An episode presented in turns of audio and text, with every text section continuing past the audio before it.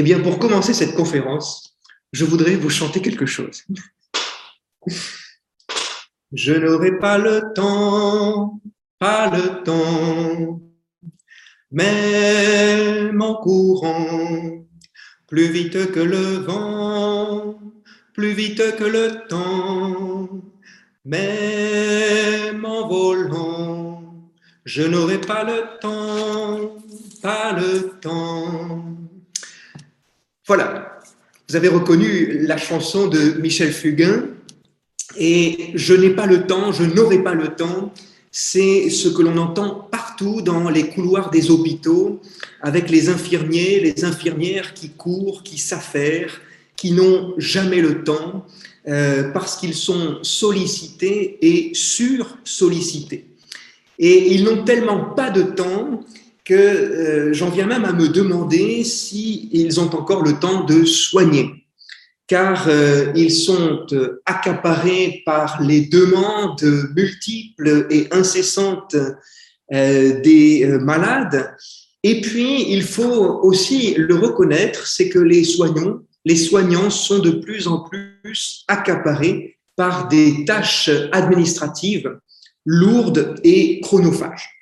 J'en témoigne, j'ai été en stage dans plusieurs hôpitaux de Montréal il y a peu de temps et j'ai été très impressionné par la charge administrative qui est imposée aux soignants et qui fait perdre du temps et qui fait perdre un temps précieux euh, où l'on aimerait euh, que les soignants soient plus disponibles à leurs patients plutôt qu'à leur ordinateur, qu'à leur formulaire, qu'à leurs cases à cocher, euh, qu'aux signatures à imposer au bas des documents, que les fax à transmettre, que les SMS et les courriels incessants. Tout ce temps perdu à ne pas soigner, on ne peut pas leur en vouloir parce que ce sont des tâches imposées, mais qui font qui, sont chronophages et qui prennent énormément de temps. Alors la question que je pose, euh, c'est comment trouver le temps de l'éthique quand on n'a même plus le temps de soigner C'est cela la question ce soir. Parce que l'éthique, c'est bien. Vous allez m'accorder ceci. L'éthique, c'est très très bien. Et c'est tellement bien et tellement moderne que euh, tout le monde en parle. Euh, tout le monde aime l'éthique.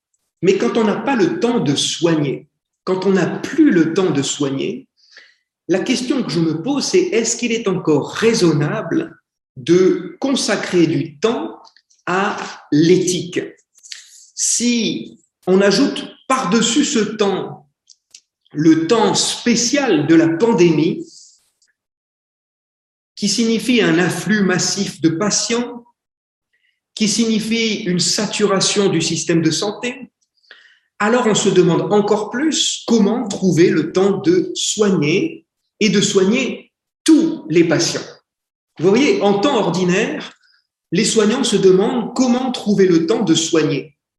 Mais en temps de pandémie, la question devient comment je vais pouvoir faire pour soigner tous les patients? La pandémie, il faut bien le reconnaître, euh, est une situation d'urgence qui enlève du temps au temps. La pandémie, c'est le temps de l'urgence, c'est le temps de la catastrophe, de l'imprévu, le temps qui ne permet plus de souffler, le temps qui ne permet plus de respirer, le temps qui manque, le temps après lequel il faut courir sans cesse. Alors, en temps de pandémie, la question est surtout de savoir si c'est le soin lui-même qui est encore possible. Parce que l'éthique, lorsqu'on n'a même plus le temps de soigner, paraît impossible, voire déraisonnable, voire même indécente. Quand on n'a plus le temps de soigner, quand on n'a plus le temps de soigner tous les patients, pourquoi faudrait-il encore prendre du temps pour l'éthique? C'est la question que nous nous posons ce soir. Parler d'éthique des soins en temps de pandémie nous paraît pratiquement scandaleux parce que justement, la pandémie nous enlève le temps pour soigner. Permettez-moi, pour commencer, pour que les choses soient très claires, de définir un peu plus ce qu'est une pandémie. Parce que ce mot, on l'entend depuis deux ans. Et figurez-vous que c'est un mot extrêmement difficile à définir. Et tout le monde ne s'accorde pas sur la définition du mot pandémie. Alors, je le fais simple avec quelques critères qui ont été relevés dans les articles scientifiques depuis ces derniers mois, en fait. Parce que c'est à l'occasion d'une pandémie qu'on réfléchit à ce qu'est une pandémie. Et c'est à l'occasion d'une pandémie qu'on réfléchit à l'éthique en temps de pandémie. Car une conférence comme celle de ce soir n'aurait eu aucun sens il y a trois ans, alors que justement, nous n'étions pas en temps d'urgence, nous n'étions pas en temps de pandémie. Alors, saisissons l'occasion au vol pour réfléchir à ce qu'est une pandémie. Le mot pandémie vient de pan, P-A-N, qui signifie tout, la totalité, l'ensemble, et démos, qui signifie le peuple ou la population, d'où vient le mot démographie, par exemple. Et donc, euh, la pandémie va toucher toute la population, l'ensemble des peuples. On pourrait presque dire qu'une pandémie, c'est une épidémie de grande envergure, avec une vaste extension géographique. Et les experts euh, se mettent d'accord pour parler de pandémie lorsqu'une épidémie dépasse deux continents. Voilà un premier critère pour parler de pandémie.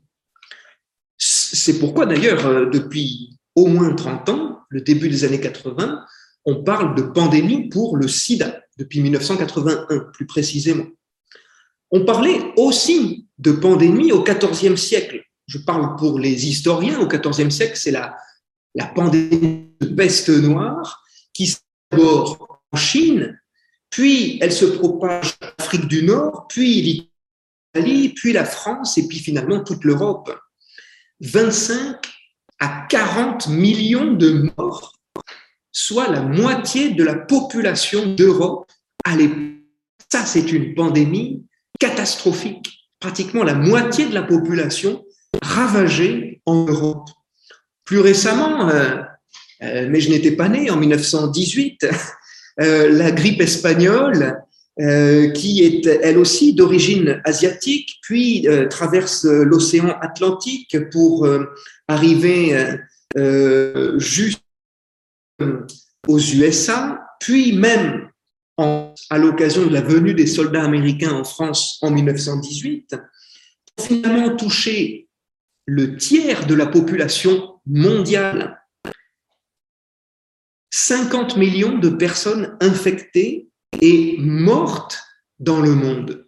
Je précise, 50 millions de morts dans le monde, un tiers de la population mondiale infectée. Ce sont des chiffres impressionnants, effrayants.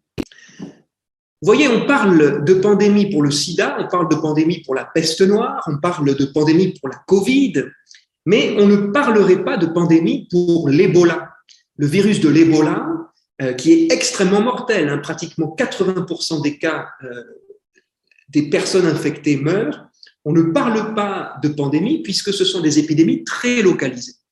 Et la même chose pour un virus encore plus virulent que l'Ebola, qu'on appelle la fièvre de Marbourg, qui est un, virus qui est pratiquement dans 100% des cas mortels, mais qui est très euh, contenu dans des zones géographiques très localisées voyez, premier critère pour définir une pandémie, c'est cette vaste extension géographique.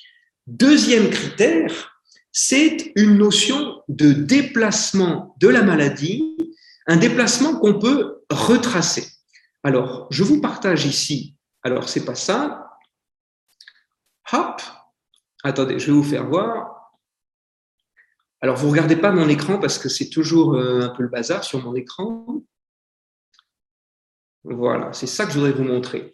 Le deuxième critère d'une pandémie, c'est la notion de déplacement. Je vous ai pris ici l'exemple de la peste noire au XIVe siècle, qui est une pandémie monstrueuse qui touche notamment euh, l'Europe, mais aussi le monde entier. Eh bien, on peut retracer exactement l'expansion de la peste noire, c'est-à-dire le mouvement de propagation de la maladie et retrouver exactement les circuits de circulation du virus et des infections, pratiquement jour par jour, mois par mois. Ça, c'est un deuxième critère. Vous voyez, deuxième critère pour définir la pandémie. Troisième critère, c'est que la propagation de la maladie se fait de façon exponentielle. Cela veut dire que on note un taux d'incidence extrêmement rapide et élevé, qui augmente de jour en jour de façon exponentielle. Et évidemment, qui dit propagation extrêmement rapide d'une maladie signifie qu'une pandémie ne peut être due qu'à une maladie infectieuse et en plus contagieuse. Toutes les maladies ne sont pas infectieuses, mais toutes les maladies contagieuses sont infectieuses. Eh bien, vous voyez, pour définir une pandémie, il faut absolument que la maladie soit contagieuse. Et c'est pourquoi elle se transmet et se propage d'une façon extrêmement rapide. Entre parenthèses, pour notre culture générale, c'est important d'avoir un peu de culture quand on est invité chez des amis pour avoir des choses à dire à table. Parce que si on n'a rien à dire, ça sert à rien et puis euh, les gens vous prennent euh, pour des moins que rien. Alors retenez ça, on ne parle pas de pandémie pour l'obésité ou le tabagisme ou le diabète. Même si euh, il y a beaucoup d'obésité dans certains pays et dans certaines populations, eh bien, ce ne sont pas des maladies contagieuses ni infectieuses. Donc, vous voyez, il est impropre de parler de pandémie d'obésité, de pandémie de tabagisme, etc. Donc, troisième critère, propagation exponentielle. Quatrième critère, il faut que la maladie soit absolument nouvelle. Ça veut dire qu'on ne peut pas parler d'une pandémie pour une maladie qui existe depuis des siècles et des siècles. Sauf si l'agent infectieux responsable mute et produit un nouveau variant extrêmement euh, contagieux et extrêmement sévère. Donc, vous voyez, aujourd'hui, on parlerait de euh, VOHC, c'est Variant of High Consequence. Vous voyez, je suis un Français, donc j'ai un accent anglais extrêmement bizarre. En plus, j'ai appris l'anglais aux Philippines et en Inde. Donc, euh, j'aurais beau faire tous les efforts du monde, vous ne comprendrez jamais quand je parlerai anglais. En tout cas, on ne parle de pandémie que pour une maladie nouvelle ou alors d'un agent infectieux ancien mais qui mute et où il apparaît un variant de, euh, de grande virulence, si vous voulez, et qui peut se propager d'une façon extrêmement rapide. Le dernier critère pour parler d'une pandémie, et après j'arrête avec ça et j'arrête de vous embêter, eh bien c'est l'absence d'immunité de la population. Une pandémie, effectivement, ça paraît logique, une pandémie n'apparaît qu'avec un agent infectieux nouveau, une maladie nouvelle, et euh, dans une population qui est totalement saine, j'allais dire pratiquement vierge de toute contamination de ce virus ou de cette bactérie. Euh, évidemment, euh, la maladie va se propager et l'immunité collective va se construire naturellement au fur et à mesure que les malades apparaissent, au risque de la mortalité du virus. Vous remarquerez, dans tous ces critères de pandémie que je vous ai cités, qu'on ne parle jamais d'un critère de sévérité de la maladie. Et ça, c'est extrêmement important. C'est-à-dire qu'on pourrait imaginer une maladie très contagieuse, mais très peu virulente, très peu symptomatique, très peu mortelle. On pourrait toujours parler de pandémie. On peut parler de pandémie de diarrhée. On peut parler de pandémie de grippe chaque année. On sait que la, grippe peut être mortelle dans un certain nombre de cas, mais imaginez un jour que nous ayons dans le monde une pandémie de virus d'Ebola ou une pandémie de virus de la fièvre de Marbourg, ce serait catastrophique, mais le, le mot pandémie serait aussi euh, nécessaire pour décrire l'Ebola, la fièvre de Marbourg, dans le cas où ceci deviendrait des pandémies. Vous voyez, donc le critère de sévérité n'est jamais utilisé pour définir une pandémie, ça n'est pas ça le critère essentiel. Pourquoi je vous dis ça? C'est parce que justement le critère de sévérité va être le critère essentiel pour qu'un État, un gouvernement, une nation décide un confinement de la population. Vous voyez, et là, on entre de plein pied dans l'éthique des soins, puisque la première mesure qui a été nouvelle pour nous tous, il y a maintenant pratiquement deux ans, c'était cette mesure de confinement des populations qui a touché pratiquement la moitié de la planète et qui a été décrétée par les États, non pas parce qu'il s'agissait d'une pandémie, mais parce qu'il s'agissait d'une pandémie avec un critère de sévérité. Il s'avérait que dans de nombreux cas, le virus du SARS-CoV-2, de la COVID-19, disons, pouvait entraîner des formes sévères de la maladie. Et c'est ce critère-là qui a fait décider de mesures généralisées de confinement. Vous voyez qu'on ne parle pas du taux de mortalité, qui est resté quand même assez faible, même si l'on dénombre en valeur absolue beaucoup de morts. Et c'est toujours beaucoup trop de morts. Mais vous voyez que le critère de sévérité de la maladie n'est pas nécessairement le critère de mortalité, mais peut-être le critère de sévérité. Il y a une subtilité qui dit sévérité ne dit pas nécessairement mortalité. Eh bien, vous voyez, en éthique, on utilise ce premier critère de sévérité de la maladie pour décréter un confinement d'une population, mais on utilise également le fait que la maladie est nouvelle. Et là, c'est un critère qui définit la pandémie. La, la maladie est nouvelle, ce qui signifie quoi? C'est qu'on la connaît très mal. Et c'est pour cela qu'on est obligé de prendre des mesures de confinement extrêmement, euh, euh, obligeantes euh, qui enlèvent une part de liberté, d'autonomie aux personnes confinées. Une part de liberté, c'est quand même important. Hein.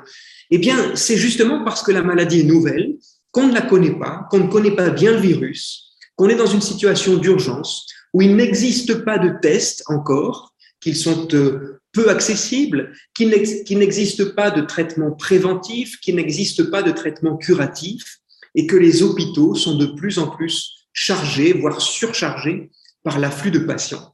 Vous voyez, c'est la conjonction de deux facteurs éthiques, médicaux, qui permettent aux États de décider d'une mesure aussi grave qu'un confinement. Je les répète, la sévérité de la maladie qui ne rime pas nécessairement avec mortalité. Et le deuxième critère, c'est effectivement le fait que la maladie ne soit pas connue, pas encore suffisamment connue pour qu'il y ait une véritable organisation du système de santé. Et puis parce que les tests sont peu accessibles. Rappelez-vous, au début de la pandémie, les tests apparaissaient petit à petit, et puis il n'y avait pas de traitement ni préventif, ni curatif. Aujourd'hui, si l'on décrétait un confinement, ce serait incompréhensible.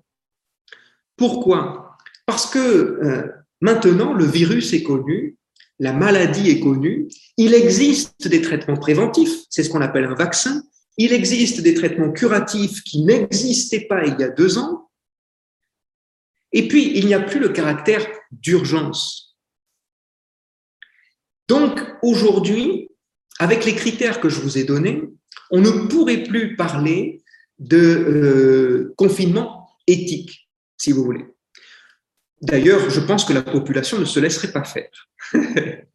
Mais vous voyez, je prends cet exemple très important, parce que je ne voudrais pas que nous réfléchissions uniquement au Québec ou au Canada. Vous voyez, j'ai travaillé plusieurs années aux Philippines. Eh bien, les Philippines sont en confinement depuis 19 mois.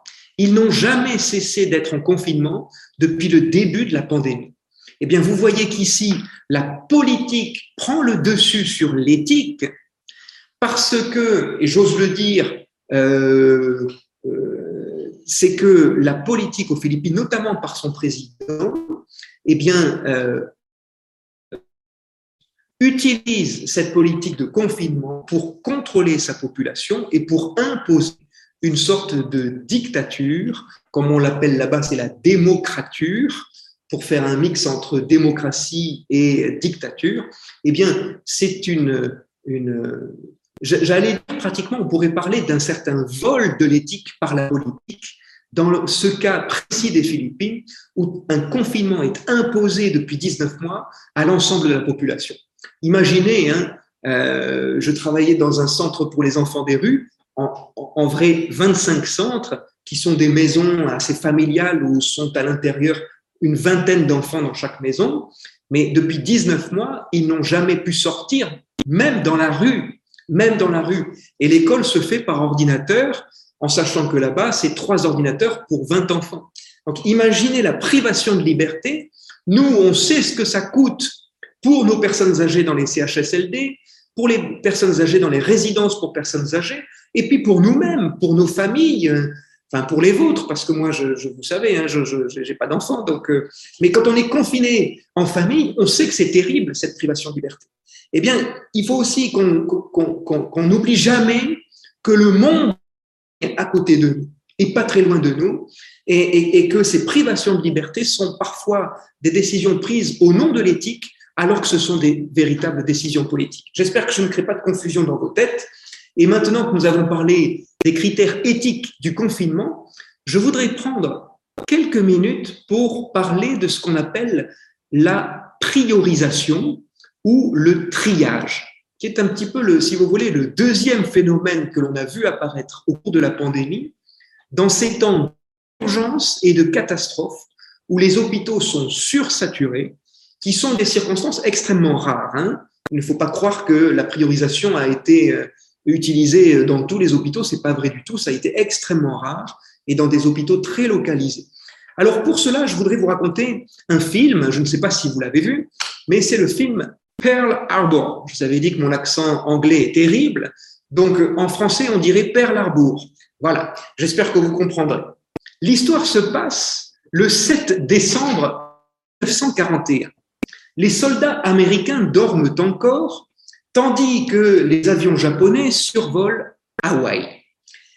Et les avions japonais lancent leurs torpilles et leurs chasseurs sur les navires en rade. Les blessés et les morts sont nombreux. Ils affluent en masse sous les tentes médicales montées en urgence dans le camp de base américain. Les soignants sont débordés. Il y a un seul médecin qui se démènent jour et nuit pour soigner les blessés, alors que d'autres blessés ne cessent d'arriver et de rentrer sous la tente. L'organisation mise en place ne suffit plus, tout est saturé, tout risque d'imploser si l'on ne change pas la façon de procéder. C'est alors que le médecin appelle l'infirmière Evelyne Evelyn, c'est l'infirmière star du film que tous les pilotes de l'aviation américaine s'arrachent parce qu'elle est magnifique. Et la pauvre fait ce qu'elle peut. Elle est en train d'essayer de trouver du matériel médical. Il n'y a plus de garrot pour stopper les hémorragies. Elle est obligée d'utiliser ses bas. Et puis, le médecin interpelle en disant, nous sommes débordés, je n'y arrive plus, il faut absolument que tu fasses quelque chose, euh, que tu sortes de la tente et que tu fasses du tri des blessés qui arrivent. Tu tries et tu mets d'un côté ceux qui vont mourir et tu marques un M pour morphine et on leur fera de la morphine pour qu'ils meurent sans souffrance, pas pour les tuer, mais pour qu'ils meurent sans souffrance. Et la deuxième colonne, c'est ceux qui, d'après tes critères, pourront rentrer sous la tente. Eh bien, il est évident que si cette infirmière, Evelyne, dans le film Pearl Harbor, ne faisait pas ce tri à l'entrée de la tente, eh bien, le système de soins dans cette tente médicale d'urgence, tente militaire, tente de médecine de catastrophe, eh bien, tout imploserait et ni le médecin ni l'infirmière ne, ne seraient capables de soigner personne. Et donc, entre soigner personne, ce qui serait insupportable, et soigner tout le monde, ce qui est proprement impossible en temps de catastrophe, eh bien, il faut choisir un juste milieu qui serait celui de la priorisation. Et vous voyez, je parle de juste milieu qui est juste en termes de justice et qui est un milieu qui est difficile à trouver. C'est un juste milieu qui n'est pas parfaitement au centre. Parce que vous, sentez bien que l'envie d'un soignant, l'envie d'un médecin, l'envie d'un infirmier, d'un infirmière, c'est de soigner le plus possible de personnes. Ou en tout cas, le plus possible des personnes qui peuvent être sauvées. Et c'est peut-être là le critère éthique essentiel. Euh, je n'invente rien, hein, d'autres éthiciens euh, l'ont dit avant moi, je ne suis pas un grand éthicien, mais vous voyez, un critère éthique, c'est de se dire, je ne peux pas soigner tout le monde, mais je ne peux pas soigner personne. Et il m'est insupportable de soigner personne, Donc, pour sauver à la fois ma façon de soigner et à la fois le système de santé auquel j'appartiens, il faut que je décide de, que je décide de façon très exceptionnelle, en urgence, dans ce cas de catastrophe, d'effectuer un triage, ce qu'on appelle, avec un terme mieux approprié, une priorisation. Eh bien, euh, il va falloir pour cela utiliser des critères.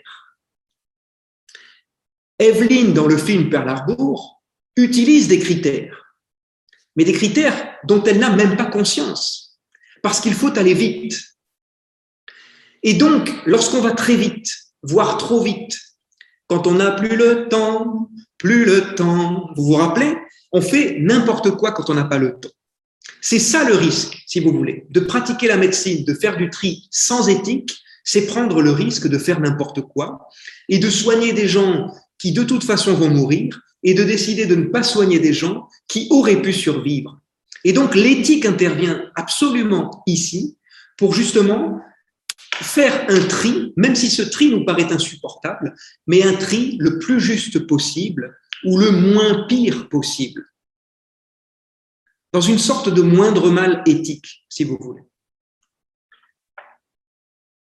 Donc, en vrai, sortons du film et de la fiction, même si euh, Pearl Harbor est un film historique, il faut revenir dans la réalité et rappeler que euh, les protocoles de priorisation, qui sont d'ailleurs très bien faits, et ça me permet de saluer, euh, je vois que Marie-Ève Boutillier, que je ne connais pas personnellement, est présente ce soir, mais elle est la coordinatrice du protocole de priorisation au Québec, qui est extrêmement bien fait, qui est un modèle éthique par excellence. Eh bien, je pourrais dire que euh, les protocoles de priorisation qui ont été créés dans plusieurs provinces au Canada, dans plusieurs pays dans le monde entier, euh, ces protocoles ont été peu utilisés en pratique. Parce que justement, il faut les garder en système de dernier recours, en ultime recours, quand on n'a vraiment plus d'autres solutions du tout, quand on n'a plus le choix. C'est euh, justement ces situations où l'on n'a plus le choix et où il faut absolument utiliser un protocole de priorisation pour faire ce tri qui déchire le cœur. Un tri qui déchire le cœur. Quand est-ce qu'il faut utiliser ces protocoles de priorisation? Eh bien, quand il y a une, une sursaturation des hôpitaux. On, on a plusieurs, je ne vais pas vous expliquer ça en détail, peu importe, mais il y a plusieurs niveaux de saturation des hôpitaux. On parle de 100%, 150%, 200%. Et à chaque fois qu'on franchit ces, seuils, il y a des protocoles adaptés, des, même des niveaux de protocoles, de plus en plus sévères, si vous voulez, pour que le tri soit de plus en plus sélectif. C'est le but. Moins on a de place, plus il faut être sélectif dans sa façon de choisir les patients, en rappelant tout de suite qu'il n'y a pas de patient exclu des soins. On a souvent entendu dire que euh, lorsqu'un patient n'est pas pris en compte dans le protocole de priorisation, c'est qu'il ne va pas être soigné. Ceci est faux. Il faut bien se dire que les personnes qui vont être euh, exclues des protocoles de priorisation vont quand même être soignées, c'est-à-dire accompagnées, notamment par des soins palliatifs. Ceux qui pourront seront dans des unités de soins palliatifs, d'autres pourront peut-être être pris en charge à domicile par des soins palliatifs à domicile ou des soins à domicile tout simplement. Mais vous voyez, il n'y a personne qui repart de l'hôpital parce qu'il a été exclu d'un protocole de priorisation et donc exclu des soins. Il serait insupportable d'exclure un patient des soins. Et ce serait impensable, au moins au Canada au moins dans les pays industrialisés. Mais encore une fois, nous ne sommes pas seuls au monde, et il faut bien se dire que le monde saigne à nos côtés, et que dans certains hôpitaux, et je pense à d'autres pays, eh bien, si euh, vous n'avez même pas de quoi payer l'entrée à l'hôpital, alors vous êtes exclu notamment de la réanimation, mais aussi de tous les soins. Et donc, vous allez mourir chez vous sans être accompagné. Vous voyez Donc, euh, il faut bien préciser cela. Alors, comment choisir les patients qui vont bénéficier d'une réanimation? C'est ça la question éthique. comment choisir les patients qui seront orientés, certains vers des soins palliatifs, d'autres vers une abstention thérapeutique, c'est-à-dire pas de réanimation, et puis enfin ceux que vous allez euh, choisir pour euh, l'intubation, la réanimation, voire des systèmes de ventilation non invasive qui sont peut-être plus simples et très efficaces dans le cas de la Covid. Sachant que ces critères doivent être utilisés en urgence. Eh bien, pour, pour trouver ces critères, Evelyn, dans le film Pearl Harbor, elle crie, elle crie par le cœur, si vous voulez. Elle décide comme ça avec ses yeux et son cœur qui elle va soigner, qui elle va faire rentrer dans la tente et qui elle va orienter vers des soins par morphine pour euh, avoir une mort, si vous voulez, avec le moins de douleur possible. Mais aujourd'hui, il existe justement des protocoles qui ont été réfléchis en amont avec des critères éthiques très stricts et qui permettent justement aux soignants d'avoir des critères fiables et justes pour faire un tri le plus éthique possible.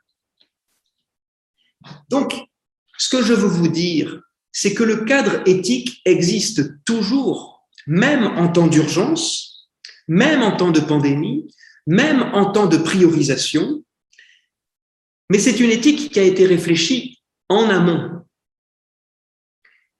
Et donc, il n'est jamais anodin d'utiliser des critères lors d'un protocole de priorisation. Je vous disais que celui du Québec a été très bien fait, celui de l'Ontario aussi.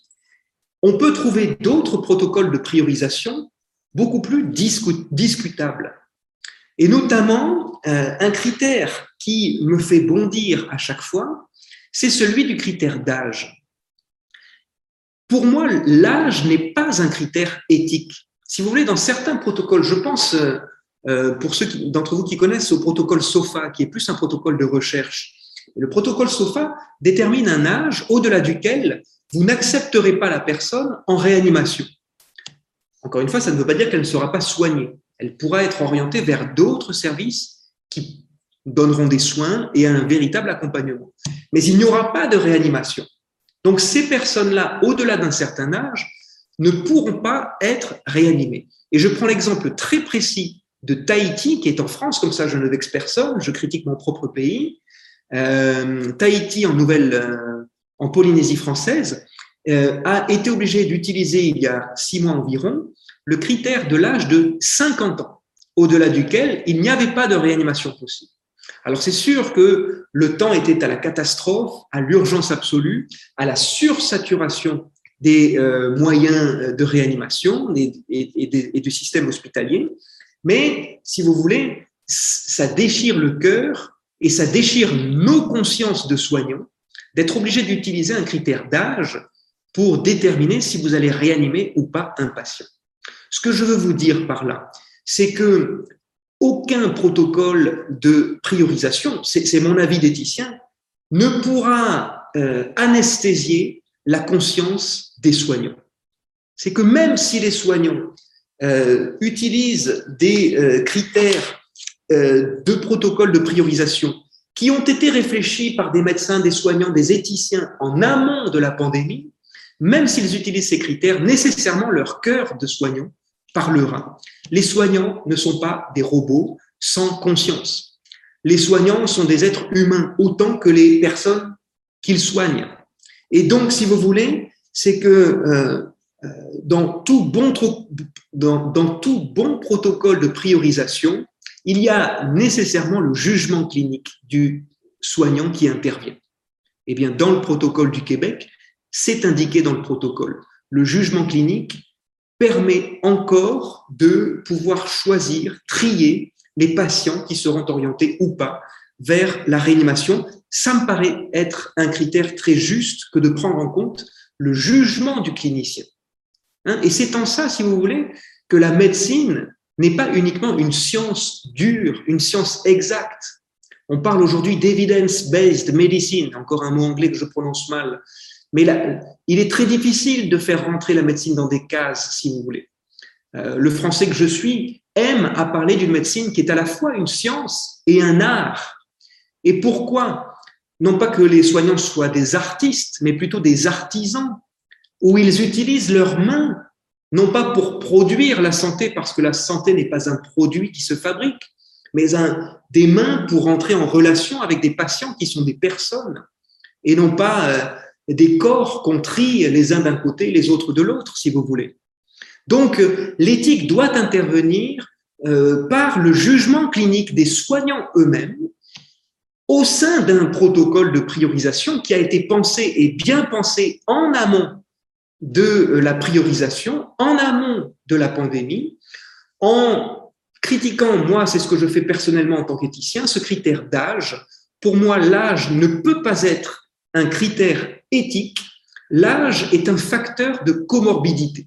Pour parler de façon très euh, professionnelle et en éthique, l'âge est pour moi un facteur de comorbidité comme si, si vous voulez, c'était un facteur à prendre en compte, mais qu'il ne soit pas purement et simplement un critère en soi. Cela me paraîtrait injuste.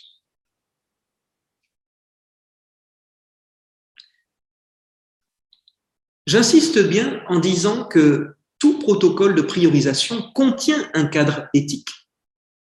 Certains des cadres éthiques très bons, très justes, et d'autres des cadres éthiques très critiquables.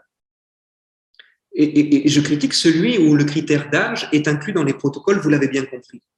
Ce que je veux vous dire, et ça me paraît très important, c'est que si l'on ne choisit pas l'éthique que l'on veut mettre dans notre façon de soigner, alors c'est une éthique qui va vous choisir. Vous voyez, si les soignants ne pensent pas en éthique ce qu'ils font, les gestes qu'ils posent, alors ce sera une éthique qui va s'emparer d'eux. Mais il faut faire fonctionner la conscience des soignants. J'allais dire l'éthique des soignants, le cœur des soignants. Parce que l'éthique, c'est entre la conscience et le cœur. Donc, euh, vous voyez, on ne peut pas enfermer les soignants dans un cadre éthique, même en temps d'urgence, leur conscience parle.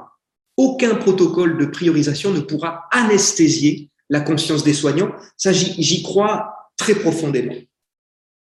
Un protocole n'est pas fait pour ne pas réfléchir. Certes, il faut appliquer des critères et des critères objectifs, durs, mais les questions doivent encore se poser des questions. Et c'est cela le jugement éthique. Le jugement clinique, la conscience du soignant. Il est impossible de demander à un soignant d'anesthésier sa conscience.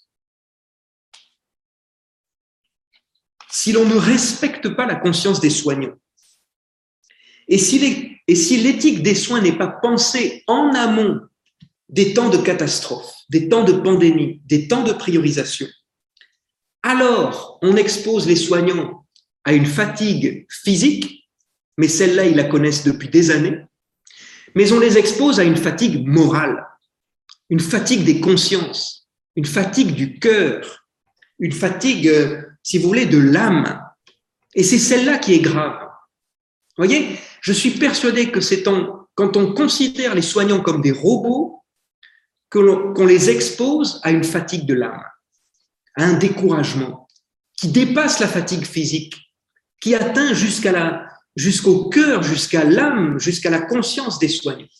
On ne peut pas anesthésier les soignants et l'éthique, justement, si on n'a plus le temps de travailler, si l'on n'a plus le temps de soigner, il faut encore avoir le temps de mettre de l'éthique dans les gestes que nous posons. Parce que l'éthique ne fait pas perdre du temps. Au contraire, l'éthique dans le soin permet de donner un sens aux gestes qui sont posés et donc permet de d'éviter que les soignants soient exposés à des fatigues du cœur, à des fatigues morales, à des fatigues de l'âme.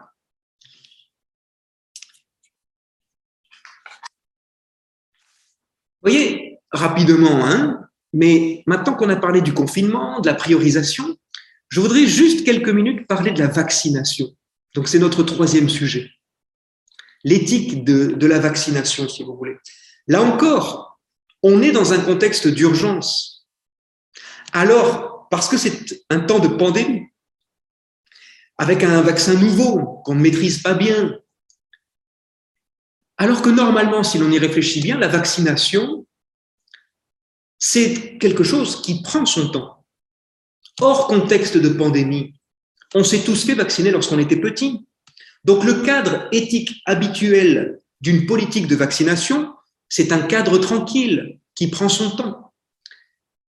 Il faut des années et des années et des dizaines d'années pour euh, euh, éradiquer la variole, pour éradiquer la polio, la tuberculose. Mais vous voyez, avec la Covid, tout est allé très vite. Dans le temps de l'urgence, il a fallu trouver un vaccin et euh, bravo aux chercheurs. Dans un temps record, on a eu un vaccin. Certains critiquent parce que c'est un ARN messager, qu'on le connaît mal. C'est faux. En cancérologie, depuis 2008, on l'utilise. On utilise l'ARN messager en recherche cancérologique. L'ARN messager, c'est un espoir énorme pour la médecine de demain. Grâce à l'ARN messager, on pense qu'on pourra traiter des cancers. Donc, euh, vous voyez, dans le temps de l'urgence, oui, mais tout n'est pas fait dans l'urgence. Et quand bien même tout serait fait dans l'urgence, la question éthique est la suivante, et elle s'est posée vraiment. Le vaccin n'a pas été produit du jour au lendemain. On n'a pas produit des milliards de doses en 24 heures. Mais le problème qui s'est posé, c'est qu'on a produit petit à petit les doses, mais qui n'étaient pas suffisantes pour l'ensemble de la population d'un pays. Donc se sont posé la question suivante, comment choisir les patients qui vont être vaccinés en premier? Vous voyez, on revient aux mêmes questions, si vous voulez, qu'un protocole de priorisation, sauf que maintenant, ça concerne la vaccination. Comment choisir, lorsque j'ai une dose de vaccin et dix personnes devant moi, comment je choisis la personne qui va bénéficier du vaccin? Quelles sont les questions que l'on se pose. Et finalement, en sous-entendu sous ces questions éthiques, ne croyez-vous pas que les questions que nous nous posons, c'est mais quel genre de société je veux pour moi et pour mes proches, pour aujourd'hui et pour demain?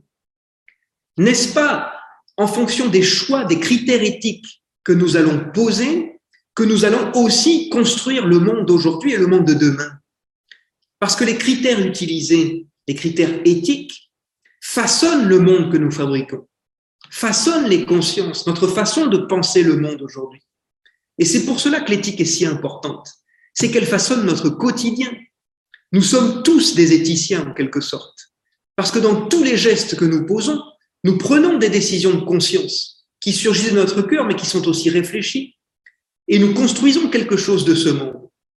Alors, quelles questions nous posons et quelles questions éthiques il faudrait se poser pour choisir les personnes, les personnes qui pourraient bénéficier en premier de vaccins dont les doses ne seraient pas suffisantes pour tous tout d'un coup? Parce que les pires des égalitaristes, ceux qui prêchent l'égalité à tout prix, choisiraient d'attendre que les euh, industries aient fabriqué assez de vaccins pour vacciner tout le monde le jour où il y aurait suffisamment de doses. Mais ce serait insupportable parce que ce serait attendre que des patients meurent sous prétexte de l'égalité. Il faudrait attendre le jour où toutes les doses seraient disponibles. Insupportable. L'égalitarisme rend le monde invivable. Faudrait-il euh, dire que le critère pour choisir les patients euh, qui seraient en premier vaccinés serait un critère selon le marché, selon l'économie pourquoi ne pas choisir ceux qui pourraient payer le vaccin? Mais vous voyez, ce serait insupportable de considérer la santé comme un bien de marché, comme un bien de consommation, et réserver le vaccin aux seules personnes qui pourraient payer, c'est-à-dire sauver les plus riches. Ce serait insupportable. Pourrait-on les choisir selon le mérite, c'est-à-dire sauver les plus méritants? Insupportable. Une société basée uniquement sur le mérite serait invivable. Pourrait-on tirer au sort, choisir au hasard? Ce serait très égalitaire. Mais est-ce que ça ne remue pas un peu votre cœur si l'on choisit la voisine qui a 25 ans et qui a aucune chance de mourir de la Covid, alors que vous, vous êtes dans un CHSLD et que vous avez un surpoids et un diabète et une hyperpression euh, artérielle voyez, c'est pas juste. C'est peut-être égalitaire, mais ce n'est plus juste. Alors, serait-ce selon l'utilité sociale Sauver ceux qui sont le plus utiles à la société, c'est-à-dire les travailleurs, ceux qui produisent des richesses dans le pays ben, Ce serait insupportable de compter, envisager une société dans laquelle on voudrait vivre et qui ne, qui ne serait fondée que sur l'utilité sociale, c'est-à-dire ce que je peux apporter à la société par ma production, par mon travail, par ma profession. Insupportable, insupportable. C'est ce qu'on appelle le courant utilitariste. Vous avez compris que les utilitaristes, les ne sont pas mes amis. S'il y en a parmi vous, je vous aime quand même parce qu'on aime tout le monde, mais l'utilitarisme, c'est, c'est pas mes amis, si vous voulez. Moi, je ne fonde pas une société sur un critère d'utilité sociale. Alors, quel critère? Bien, le critère qui paraît le plus juste en éthique serait plutôt le critère du besoin. Qui en a le plus besoin? Qui a le plus besoin dans la population du vaccin? Eh bien, après réflexion éthique, à peu près beaucoup de pays ont pris cette décision, si vous voulez, de favoriser en premier les personnes les plus vulnérables. Et c'est l'éthique de la vulnérabilité que nous prêchons. C'est clair. C'est cette société que nous voulons. Une société où nous faisons, où nous, faisons une place à ceux qui ne produisent plus rien. Ah, j'allais même dire une société qui fait place à ceux qui n'ont même plus d'utilité sociale. Eh bien, c'est peut-être eux, par une éthique de la vulnérabilité, qu'il faut savoir favoriser. Également, alors là, vous allez peut-être être surpris, donc ça veut dire quoi, les plus vulnérables? Eh bien, ici peut intervenir un critère d'âge, mais aussi des facteurs de comorbidité, c'est-à-dire ceux qui sont atteints de surpoids, ceux qui ont une hypertension artérielle, ceux qui ont du diabète, euh, ceux qui ont, été transplantés, ceux qui ont une immunodépression, etc. Et puis, ce qui est éthique aussi, et ça c'est beaucoup plus subtil, c'est la priorisation pour la vaccination des personnels de santé. Et c'était tellement fondamental de préserver ceux qui travaillent auprès des patients que cette vaccination a été rendue obligatoire. Et, c'était tout à fait logique puisque euh, un soignant vacciné est un soignant qui ne transmet plus le virus et un soignant vacciné est un soignant efficace qui peut soigner des patients qui eux sont malades. Vous voyez, il y a un petit critère d'utilité sociale en cas d'urgence, en cas de choix, euh, euh, si vous voulez, de priorisation de la vaccination. Mais dans ce temps très particulier du début de la vaccination en temps de pandémie, lorsqu'il n'y a pas suffisamment de doses pour tout le monde. Voyez, ce critère obligatoire de la vaccination, il était impossible pour l'ensemble de la population. On ne peut pas obliger une population à se faire vacciner lorsqu'on ne maîtrise pas suffisamment, lorsqu'on ne connaît pas suffisamment les effets secondaires d'un vaccin. Au début de la vaccination, il faut reconnaître que c'était un vaccin qui était nouveau, dont on ne maîtrisait pas complètement les effets secondaires, qu'on ne connaissait pas nécessairement, et donc on ne pouvait pas l'imposer à l'ensemble de la population. Et c'est pour ça que le critère d'obligation vaccinale n'a pas paru éthique aux politiciens, parce que euh, pour que euh, le vaccin euh, soit obligatoire, il aurait fallu qu'il soit connu avec un vrai recul, si vous voulez, nécessaire pour connaître ses effets secondaires. Et donc, il a été décidé de laisser libre la population vis-à-vis de la population, avec une recommandation très forte, parce qu'on en connaissait l'efficacité, mais on a voulu préserver ce que l'on appelle en éthique le consentement libre et éclairé de chacun. Malheureusement, il faut reconnaître que en temps d'urgence et de pandémie, eh bien le consentement peut être libre, mais il n'est jamais totalement éclairé. Justement, puisqu'on ne connaît pas parfaitement le vaccin, que c'est un produit nouveau, même si l'ARN messager est utilisé depuis 2008 en recherche cancérologique, mais c'est un vaccin qu'on ne connaissait pas à l'époque suffisamment pour prétendre que le consentement des patients serait éclairé. Ce fut donc, et c'est peut-être toujours, un consentement libre, mais pas éclairé totalement.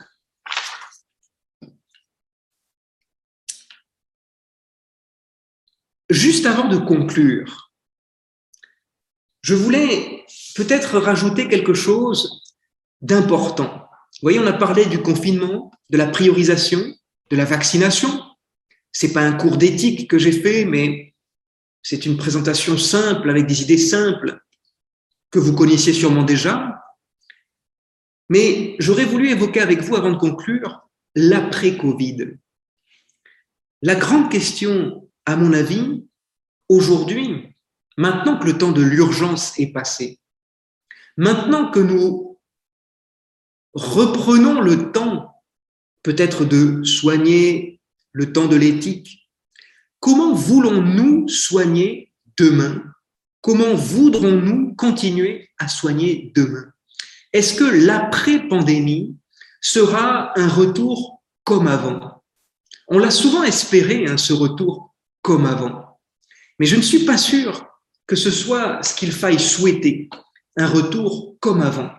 Pourquoi ne profiterions-nous pas de considérer cette pandémie comme une leçon ou au moins une occasion de tirer des leçons?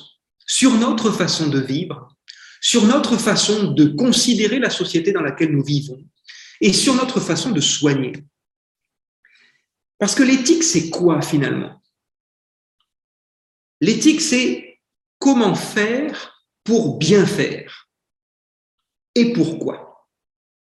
J'allais dire, comment faire pour bien soigner, ou presque, en envisageant demain comment faire pour mieux soigner? Est-ce que nous avons tiré des leçons sur cette pandémie et sur notre façon de poser des gestes de soins auprès d'un patient? Comment faire pour mieux soigner? Eh bien, je voudrais vous donner trois idées très rapides, très rapides. Peut-être la, la première leçon que je tire moi-même, c'est que la santé du corps n'est pas le tout de la santé de la personne. En prenant des, décisions difficiles de confinement, notamment des personnes âgées en CHSLD, on a voulu préserver et protéger la santé de leur corps. Mais on s'est rendu compte que l'isolement et parfois la solitude provoqua des souffrances, et parfois des souffrances entraînant la mort par douleur du cœur, par douleur morale, si vous voulez, par fatigue de vivre parce que la personne n'est pas, ne se résume pas dans, dans la santé du corps. On le savait, mais on le sait encore mieux aujourd'hui. Quand on est médecin, quand on est soignant, quand on est infirmier, infirmière, on ne soigne pas des corps. Et donc, la personne est un tout, peut-être un peu mystérieux, dont on n'a jamais fait le tour. Vous savez, ça c'est la, prétention des soins palliatifs, la prise en charge globale du patient. C'est très beau, mais c'est impossible. Personne ne peut faire le tour d'une personne. Ça me fait penser à Gandhi quand on lui posait la question euh, à, euh, Monsieur Gandhi, je ne sais pas si on disait Monsieur Gandhi, mais euh, que pensez-vous de la civilisation britannique? Et il répond Ah, c'est une bonne idée. mais vous voyez, c'est ça, la prise en charge globale du patient, c'est impossible, c'est une bonne idée, c'est très bien. Il faut viser cette prise en charge globale. Mais il faut, il faut rester humble comme soignant. Personne n'est capable d'une prise en charge globale d'un patient. C'est impossible. Personne ne peut faire le tour, faire le résumé d'un patient. Donc, vous voyez, lors du confinement des personnes âgées en CHSLD, et puis j'ai eu la chance de pouvoir pénétrer dans dans des CHSLD à Montréal en pleine pandémie, mais j'ai vu de la souffrance, de la solitude, euh, une rupture du lien, une rupture du lien. Et c'est ça qui bousille la santé, si vous voulez. C'est ça qui attaque la santé des personnes plus que la santé du corps peut-être, ce lien relationnel qui est rompu en période de confinement. Bien, vous voyez, ici, il faut tirer cette leçon que les patients ne sont pas des corps et ne se résument pas à des corps, mais que la relation dont, dont nous avons tous besoin fait partie de, du soin. En fait, le soin est nécessairement relationnel et la relation est toujours soignante c'est peut-être notre relation qui soigne. Un soin n'est pas un geste technique effectué sur une partie du corps, c'est toujours un soin avec un accompagnement dans une relation soignante. Eh bien, il faut peut-être rendre hommage aux soignants qui travaillaient lors du confinement en CHSLD, parce que eux étaient les seuls qui entretenaient un lien de relation avec les patients. Deuxième idée que je voudrais retenir de l'après-Covid, de l'après-pandémie, c'est reconnaître que le numérique nous a beaucoup rendu service pendant la pandémie. On le sait à l'université, au collège universitaire dominicain, on le sait au CEDEV, au Centre dominicain d'éthique et de vie spirituelle, on le sait dans beaucoup d'universités, on le sait aussi dans les maisons de soins, dans les structures de santé, parce que des patients ont été en contact avec, leurs proches, leurs familles, par Zoom, par Skype, par d'autres applications de vidéoconférence, de visioconférence. Et l'on continue aujourd'hui à faire de la télémédecine. Je dirais que le numérique, le numérique nous a rendu beaucoup service, à ceci près que nous nous rendons compte aujourd'hui de la limite du numérique. Le numérique permet de se voir, permet de s'entendre, permet de parler, de construire un récit commun, d'échanger, c'est la parole partagée. Mais le numérique ne nous permettra jamais le contact humain. Et nous savons tous que nous avons tous besoin d'un certain contact. C'est ce qu'on appelle le toucher. Le toucher est un sens corporel et il est si important dans la relation de soins. On le sait très bien en soins palliatifs. Lorsqu'un patient est en phase agonique, qu'il est en train de partir, il n'a plus que le toucher pour être relayé à la terre, à la relation des humains qu'il aime. Donc le toucher est quelque chose que le numérique ne pourra jamais remplacer. Et je dirais que je me méfie largement de la télémédecine, parce que la, la télémédecine ne permet pas le jugement clinique dont je vous parlais tout à l'heure, et qui est à mes yeux extrêmement important. Dernière leçon à retenir, et je conclus, c'est de ne jamais oublier que notre monde saigne et continue de saigner à nos côtés. Je l'ai dit trois fois ce soir parce que j'y tiens beaucoup. Le Canada n'est pas le seul pays du monde et il y a des gens qui souffrent et qu'il ne faut jamais oublier, qui ont été peut-être moins privilégiés que nous.